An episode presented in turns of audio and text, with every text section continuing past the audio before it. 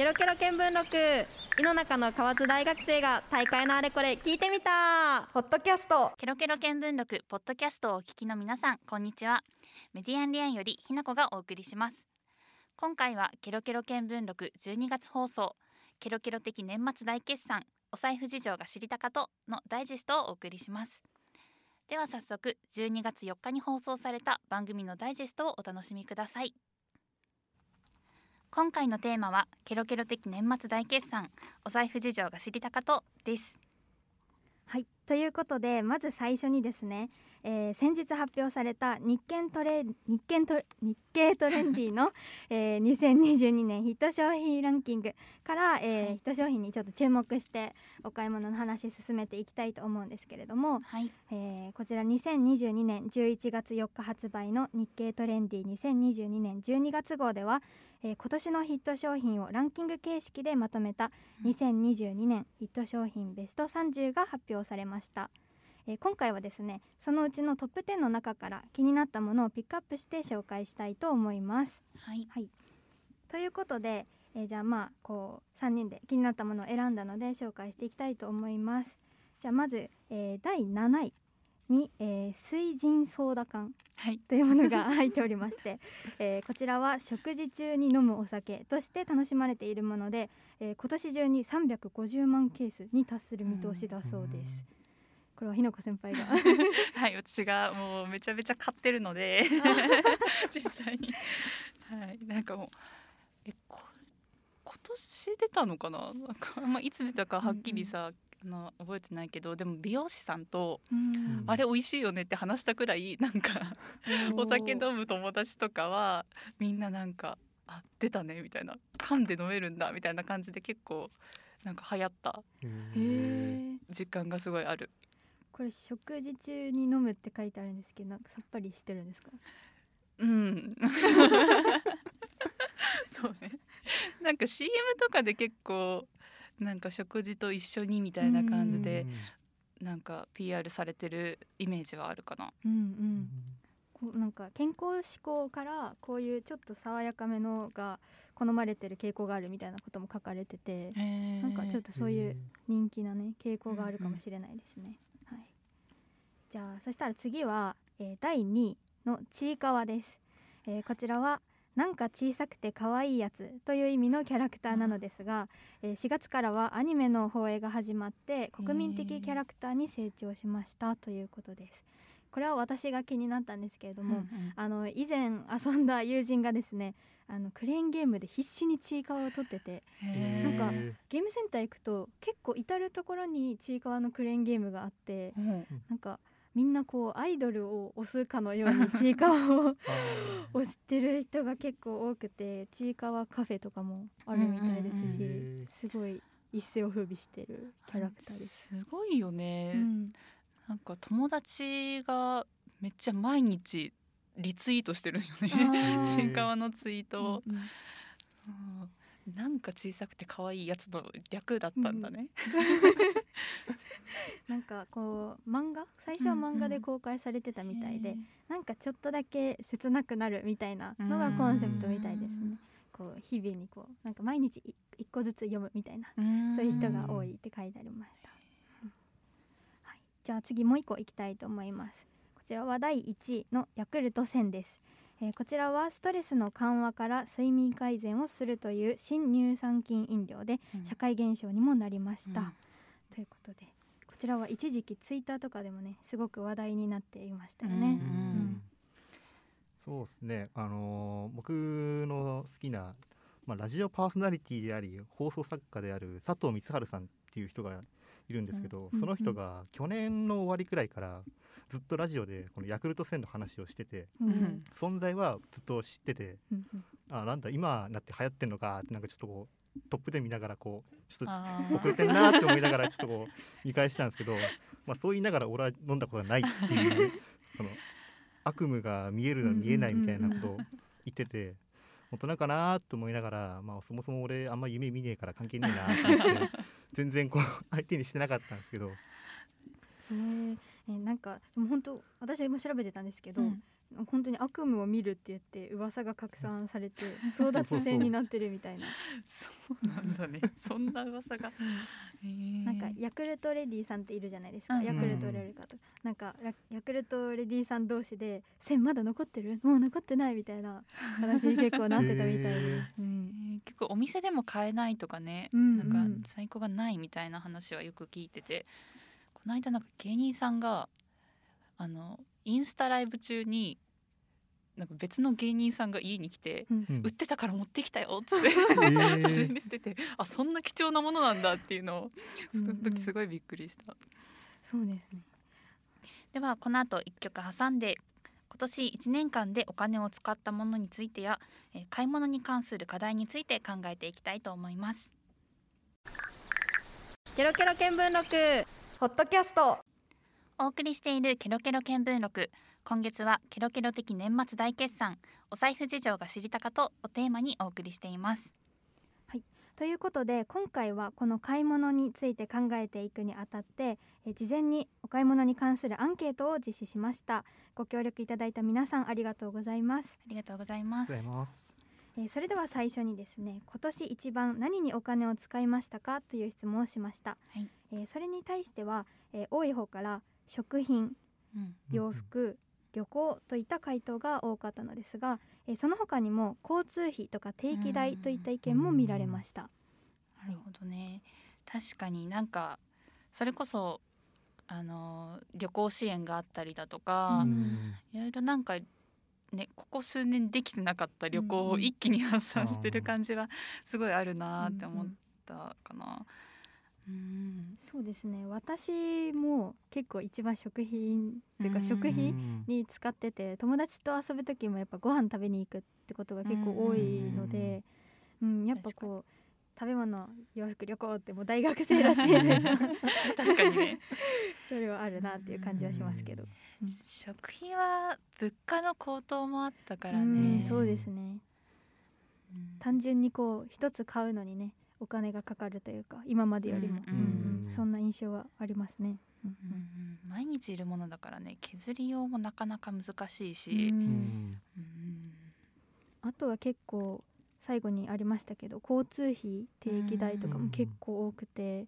私の友達とかもあの部活に入ってるんですけどやっぱ遠征費とかは自分で出さないといけないみたいなのでうん大学生そういう出費に困ってるって方も結構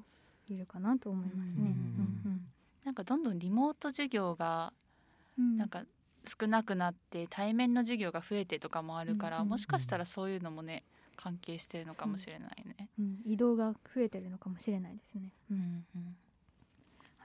じゃあそれではですねその次の質問で,、えーでは買い物をする際に困っていることは何ですか？という質問もしました、えーこちらに対してはまず1つ目、えー収入などを背景に値段が高くて欲しいものがなかなか買えないという意見、え2つ目にはオンラインショッピング、えーネット通販ですね、うん。これでは実物のイメージがつかなくてうまく買えない、うん他には、えー支払い方法というのが現金のみとかキャッシュレス決済のみとかいったように限られていることが、えーあって困っているといった意見が多く寄せられました。はいえーでその他には、えー買い物にかかる距離や交通費これ先ほどと似てますけどこちらに対して困っているという様子も見受けられました。うんなるほど。じゃあまず私からその困っていることの一つ目であった値段が高くて買えないっていうところについて、まあ、それを課題として考えていきたいと思います。はい。うんでまず先ほどこう話にも出たんですけど値段が高いって感じる背景にはうん。今年大きな問題となったんですけど物価上昇とか円安がねあったなーって思っていてうんまあ特にね皆さんがお金を使ったっていう食品の値上げっていうのはうん。まあコロナからの回復による食料不足っていうのもあるし、うん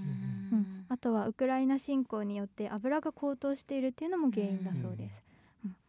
そこでじゃあ私が解決策を 考おえてきたんですけれども、えー私はここで、えーインバウンドを増やして観光産業における売上の増加を図るとともに政府による賃上げをしようという案を考えてきました。あの円安円安ってずっと言ってたじゃないですか。ーうん。あの円高円安って難しいじゃないですか、あのうん。うん何回読んでもちょっとわからない。ちょっともう一回ちゃんと勉強したんですけど円安になることによってこう海外の人からすると、まあ、日本のものが安く買えるとかうん。いうのがあるみたいなので、じゃあ海外からの観光客を増やして日本にいっぱいお金を落としてもらったらいいんじゃないかなって思って、うん。でそこでこうまず観光業を盛り上げようと。ううん。んであとはまあそこを盛り上げておきつつえ政府で今までこうコロナの補助金とか結構あったじゃないですか、うんうん。そこをこう手当的に出すんじゃなくて賃上げの方に回して、うん。みんなが物を買いやすい制度にしていったらいいんじゃないかなっていうふうに考えたんですがどうでしょう？そうね。ね。確かに、まあでも確かにそのコロナで今までその海外からもその人が来なくな来なくなってそのどんどん売り上げが減ってったっていうのもあるから、うん。むしろなんかコロナがどんどん収まって元の生活に戻っていけばそういうのも増えていくしっていうので、うんうん。なんかまあ時間が経てば解決する問題なのかなっていうのもちょっとこう聞いてて思った部分はあって、うんうん。でもまあやっぱり円安とかそのウクライナの問題とかっていうのは全然解決時間を待っても解決しない問題だから、うん。なんかそこはなんかちゃんとい言って打たないとダメだなっていうふうには思ってますね。そうですね、うんうん。なんか賃上げさめちゃめちゃしてほしいんだけど。してほしいんだけどでもなんか課題ってあるのがさやっぱ一定の額を超えると逆に損みたいなのがどうしてもあるじゃん。んそう大学生だと103万の壁とかよく言うけど、うんうんうん。なんかそういうのがあるから結局その収入を増やそうと思ってもあの増やすのには限度がある。でも価格はどんどん高騰するっていうのが、なんかそこが難しいからそういうそのいろんな税金だとか、うん。そういうののラインとかもやっぱり今子育て世代もいくら以上だと補助金がもらえないとか、うんそういうのも結構問題になってたりするから、そういうところもなんか改めて本当に助かる形をなんか本当に生活がより良くなるような形をっていう風に全体でうんうんその1個を上げるんじゃなくて全体をこうバランスをとっていくっていうのがやっぱ大事になるのかなっていうのはすごい感じたかな。そうですね。今ひなこ先輩がおっしゃったように結構今までの政策って対症療法的なとこが大きくて一個問題が出たからそれに対する解決策だけ出してるみたいなところうん。結構あったなとは思っててだからそれこそもうそのウクライナ侵攻であってもそこをまず止めるとかうん。うん。さっきの大学生の所得の話だったらまずその制限の何制度を撤廃するとか、うん。そういう感じにしないと根本的な解決にはならないですもんね。うん。ん。また新しいね違う問題が出てきちゃってっていうのがうん。あって結局助からないみたいなことがあるとうん変えても意味がなくなっちゃうからね。そうですね、うん。根本的な対策が必要みたいですね。うん。じゃあ続いて2個目。ね、次、えー、とオンラインショップであのイメージがつかないっていうのが問題と上がってて、はい、で、まあ、自分としてなんでこうなったのかなと思った時やっぱりまあ実物が目の前にないから分かんないっていうのを考えた時に、まあ、実物を一回見てからネットで購入するみたいなこともなんか可能なのかなと思って例えばその大きくて持ち帰れないからネットで購入するみたいな時だったらちゃんと一回お店に行ってそれが何なのかっていうのを確認した上でそれでまたまあぶっちゃけお店の中でもまあネット通販はできるわけだから、うん。まあ、その場でネットで買っちゃうとかうん。っていうのはできるからまあそこはそういうので解決できるかなと思うけどまあやっぱりこうファッションとかその洋服とかだとうん。なんかサイズ感が着てみたら違ったみたいなうん。のってよくあるのかなと思ってでどうしたらいいのかなってなんか自分なりに考えたんですけど結構そういうサイトって洋服のサイあの売ってるサイトってなんか結構ちゃんとサイズうん載っててなんかここ何センチありますみたいなのあがー。結構よく見ると細かく載ってることがあるからそういうのに注意して買えばなんかそんな大きなイメージと違うみたいなことは起こんないのかなって思って意外とここあの消費者が気にすることで解決する問題でもあるのかなと思いつつまあなんか技術とかが発展ししていけばなんか3次元映像でなんかこう宙に浮かんで実物が見えるみたいなうん。そういう技術がなんかどんどんできていったらそういう間違いも減っていくのかなっていうのは思ったからちょっとこうなんか未来に期待してるみたいな感じになっちゃうけどでもなんかそういう技術とかもなんか作っていけたらいいなってちょっと工学部として 思うところはありつつ お二人はなんかどうですか？なんか困ったこととか実際にあったりしました？そうですね。私はそれこそネットショッピング、まあ、服とか買うことあるんですけど、うんうん、測るのが面倒くさい。測る それこそ多分私みたいな人いっぱいいると思うんですよ。それで失敗したみたいな人、うん、だけどその私通学用のカバンを買おうと思った時にさすがにパソコン入らないと困るからって言って 結構それはちゃんとサイズ測って探したらちゃんと入ったので、うんうん、そうですね。なんかそれこそ失敗したっていう人に限って見てないって可能性はあるので、まあそうですね。消費者が気をつけるべきこともまあ一つ策としてねあるかなって思いました。うん。なんかさっきちょっと後藤君言ってくれてたのも関係してくるけどその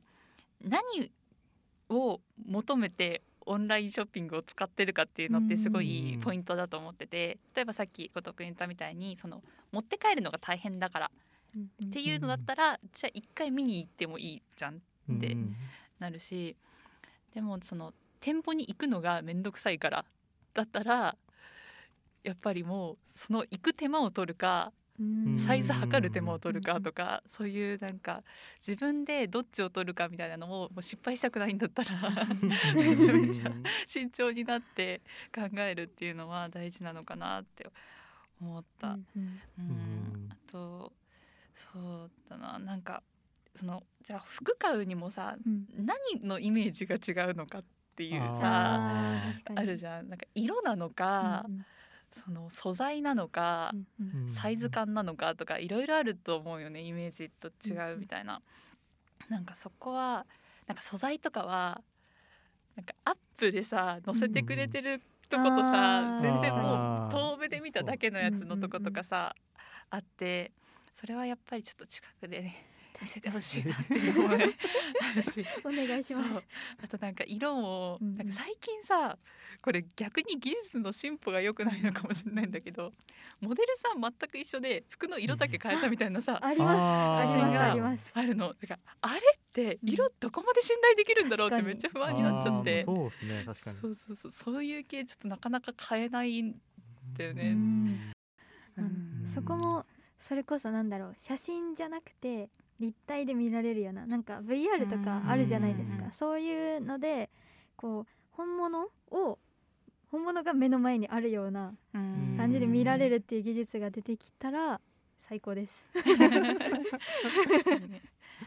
なんか服に限って言えば、うん、モデルさんの身長書いてくれてるとこと書いてくれてないところが確かに、ね、そそれは書いててほしい。めちゃめちゃめちゃめちゃ要求になってるけど。あと口コミの欄を作ってほしい。間違いない、ね、っていうのはちょっとぜひ聞いてるファッション関係の方いたらよろしくお願いします。はいじゃあ三つ目私がと考えてきたのがその支払い方法が限られているっていうところ。で、まあ、これもそのどっちの要求なのかが人によって違うと思う。現金派の人とやっぱりキャッシュレス派の人といるかなって思ってて。でもなんかやっぱアンケート見てた感じキャッシュレス結構多いなっていう感じもしたからキャッシュレスの方にん？キャッシュレスができないところに関しては、あの入り口に書いててほしい。あ最初に。そう、うんうん、なんか入ってからあ現金ないみたいなちょっとヒヤヒヤすることとかあるからそれをやってほしいなっていうのと、あとそのなんかキャッシュレス一時期さそのそれこそバーコード決済とかも、うん、なんか最初にバーって普及した時があったじゃん。でなんかやっぱり現金だと手数料いらないけどカードとかキャッシュレスだとお店側に手数料がかかっちゃうってなるとやっぱりなんか最初は多分あれ手数料なしとかで、そうだからバーって導入したけど今やっぱりかかっちゃうからもう今更っていうところも結構あるんじゃないかなと思うから、ちょっと私はキャッシュレス増えてほしい 側だから。あのなんかキャッシュレスを導入するメリットお店側のメリットみたいなのをなんかもっと明確に分かるように。なんか意外と知らない人っているんじゃないかなっていうふうに確かに。思って、なんか調べてみたらその現金って支払おうと思うと、うんうん。やっぱり持ってるお金うん。の範囲でしか買えないじゃん。でもじゃあそのカードだったりとか、うんうん。あとはバーコード決済もなんかその場でチャージできたりとかも、うん。その方法としてはあるからそういうのでちょっとその手持ちのお金よりも多く買いたいなっていう時に、うんなんかお客さんが買ってくれやすいっていうメリットがあるらしくて、うんなるほど。そうだからその手数料かかるけどそれも導入しますっていう人がそうーなんかいるっていうお店が多いみたいな話を聞いたから、そうなんかそういうなんか分かりやすいお店側のメリットみたいなのをちょっともっと普及させて、うんうん もっとバーコード増えてくれるといいなっていうふうに思います。私もそれこそ服とか、まあ、ちょっと5,000円超えるなぐらいになると、うんうん。カードで買おうって思ってて、うん私の場合はそのカードのポイントで還元されるから、カードを使って買うんですね、うんうんちょっと高くなってくると。そうだからそういう風なメリットが、まあ、もちろん消費者でもきっと知らない人いると思うから、うんなんかもっと周知させる活動があればいいと思うし、それこそお店側のメリットって視点ではあんま考えたことなかったので、うんまあ、そうですね。なんかそれこそ国でやっぱりキャッシュレスにキャッシュレス化していこうみたいな動きもずっとあるから、それをするんだったらこう売る側にもこうもっとねメリットが分かりやすく出るといいですよね。なんかこの問題を見た時にあの支払い方法が限られてる多分キャッシュレスの中でも例えばなんかこのバーコード決済の使えるけど違うブランドは使えませんみたいなそういうのも多分この問題には含まれてるのかなと思って、うんでもかといってなんかその電子マネーのその種類がこれ以上増えてってもなんかお店側も対応するの大変だし、うん使う側もそんなたくさん使うのかっていうのはちょっと僕正直疑問でなんかこれ以上その種類を増やすことはしなくていいんじゃないかなっていうふうに思ってて、だしそうですね。なんかむしろこう減った方があのお店側もあの対応しやすいから、ううんん。あのお店側にそのどんどん普及させるっていう意味では電子マネーの種類が増えないことが実は大事なんじゃないかなあってー確かに、確かに。ね。うんうん。限られてるっていう困る部分もあるしたくさんありすぎて困るっていう部分もうん。消費者的にもあるじゃん。なんかコンビニってコンビニごとにアプリがあるじゃん。うんあーありますね。だからどれを使うのがさお得なのかっていうかも分かんなくて、結局私は支払い用のアプリでばっかり買っちゃうんだけど、やっぱりそれこそポイントとか考えると、うんうん。コンビニのさ専用のアプリを入れた方がさ、ね。多分お得ではあるじゃん。なんかそういうのもあるし。でもさあの交通系とかってうんうん。うんうん。全部同じので使えるじゃん。確かに。そうですね。なんかあんな感じで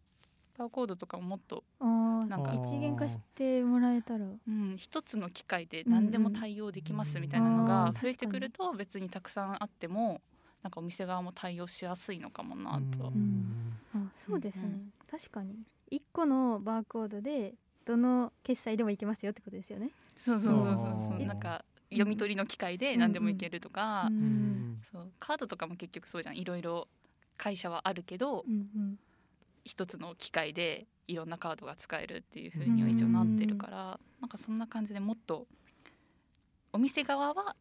簡単に対応、うん。いろんなものに対応できるようになるっていうのも一つ手としてあるのかなと思った。そうですね。私の祖母もずっとキャッシュレスにしたいって言うんですけど、うんうん。チャージの仕方がわからないって言っててそのどうやって口座から持ってくるかわからないみたいな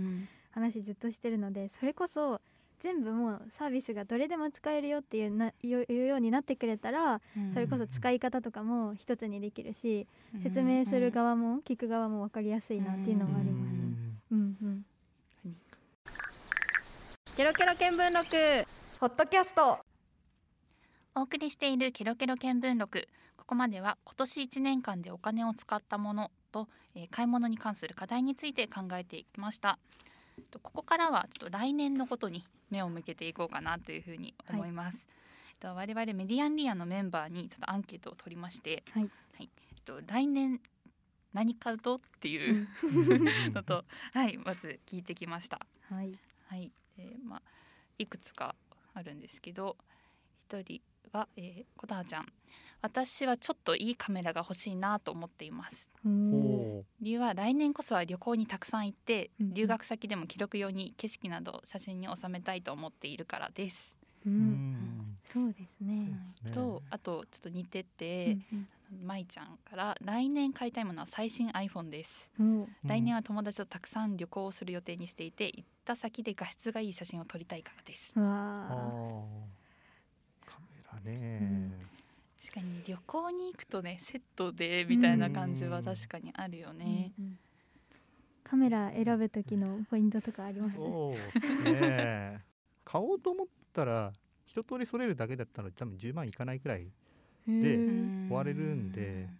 まあ中古とかで無理しなければ全然いいカメラとかう売ってるんで、ぜひカメラ屋に行ってみてください。はい。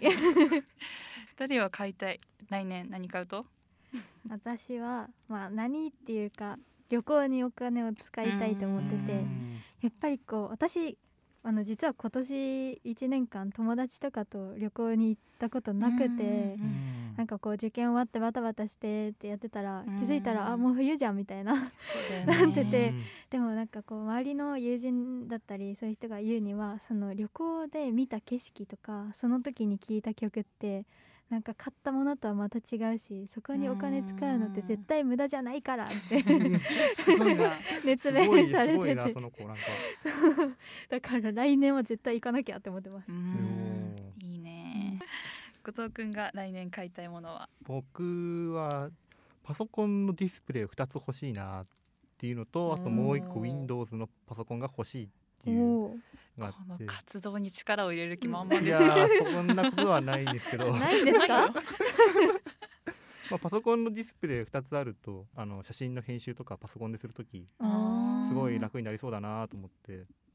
私は来年時計買いたいなって思ってて、まあ、それこそ社会人になるからっていうのもあるし、ちょっとなんか願掛け的にやっぱりいいちょちょっといい、うん。ちゃんとしたやつを買っていい時間を過ごしていきたいなっていう気持ちも込めて。ですね。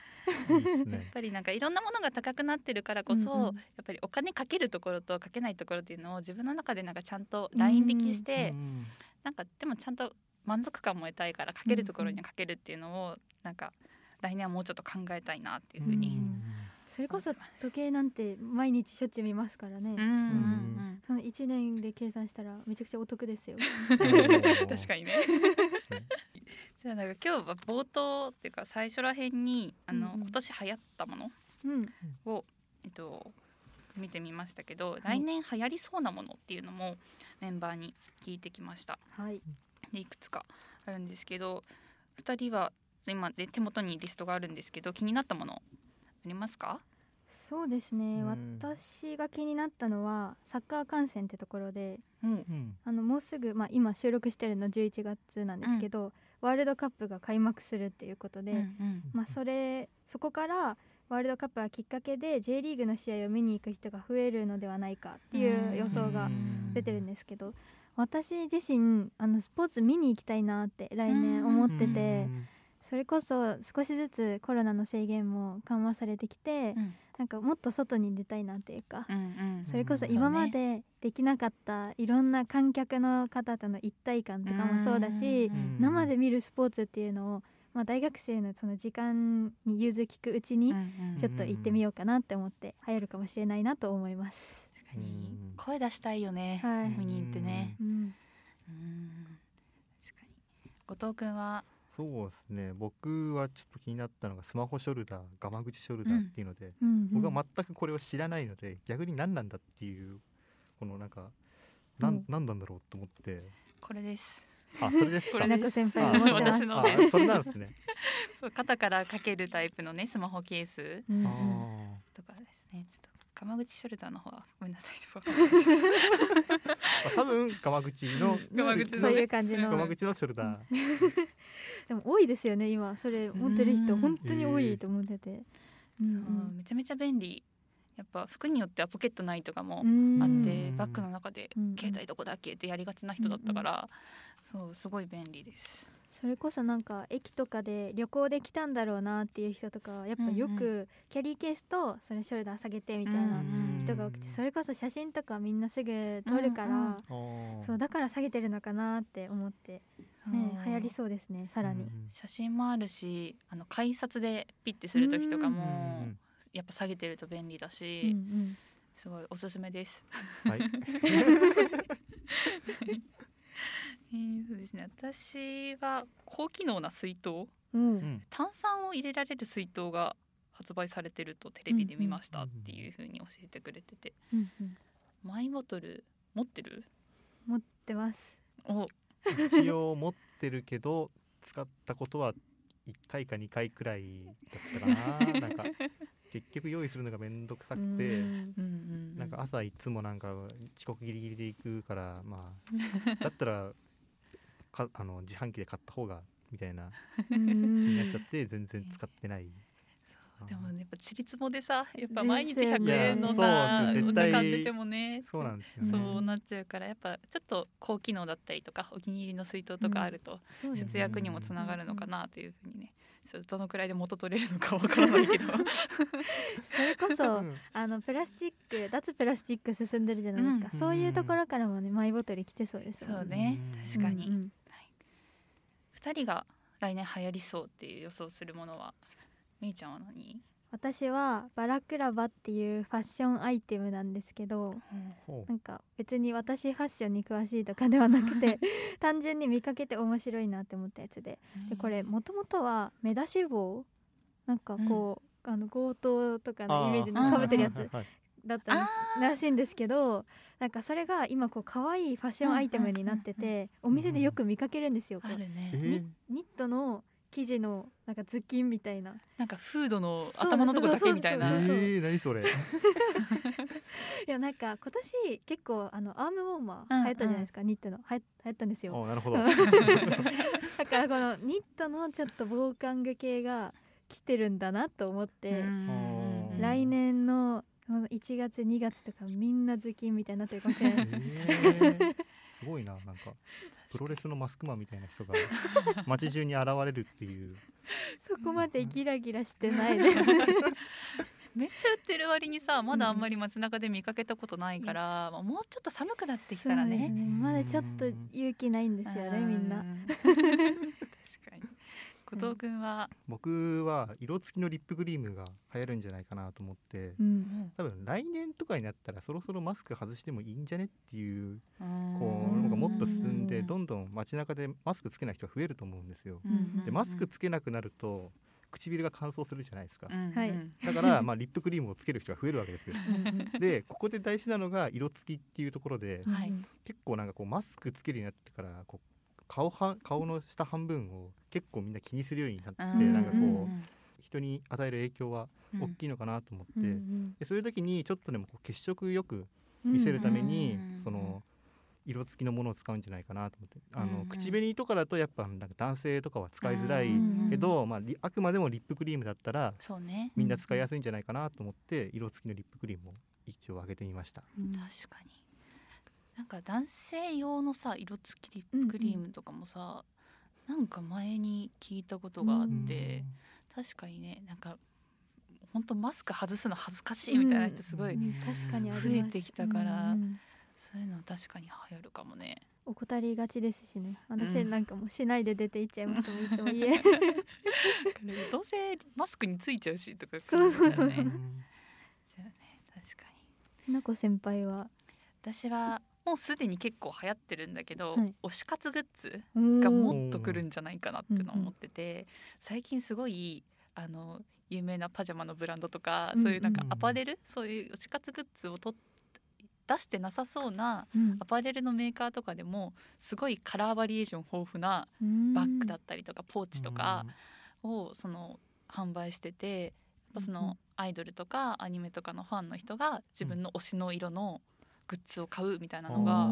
そういうなんか商法が流行ってるのかな。と思ってうんうん。なんかそういうのがもっともっといろんなもので増えてきたりとかするのかなっていうふうに。へー。なんか100均とかでなんかうちわとかが売ってるのはよく見かけるけど、なんかそういうものにまで結構推しの影響とかって出たりするもんなんですね。そうですうん。ねなんか何かとこうそれこそさっきおっしゃってたようにこう色分けされてるの本当に多いですよね。うん。多いね、からそれこそライブに持っていくバッグだったりとか、うんちょっとグッズを入れとくポーチとかも、うんうん。やっぱせっかくだったら可愛いもので推しの色でっていうのを揃えたいっていうのはなんかブームっていうかねうんすごいふあるのかなっていうふうにうん、なんかすごい感じるからもっともっと、ね、来年はもう対面のライブも増えそうですしね。うん。とまたみんなでねこうグッズ持って集まるっていうのもきっと増えると思うから、推し活グッズなかなか流行りそうですね。はい。じゃあちょっと流行りそうなものを予想してきましたが皆さんの買いたいものはこの中にあったでしょうか？ぜひ皆さんの買いたいものや流行りそうなものをツイッターなどで教えてください、ケロケロ見聞録。ポッドキャスト。ここまでお送りしたケロケロ見聞録ポッドキャストお楽しみいただけたでしょうか？ポッドキャストで私たちに興味を持ってくださった方はぜひケロケロ見聞録の本編もお楽しみください。ケロケロ見聞録は毎月第1日曜日の夜10時から11時まで放送しています。ここまでのお相手はメディアンリアンよりひなこでした。LoveFM Podcast. LoveFM のホームページではポッドキャストを配信中。スマートフォンやオーディオプレイヤーを使えばいつでもどこでも LoveFM が楽しめます。LoveFM.co.jp にアクセスしてくださいね。LoveFM Podcast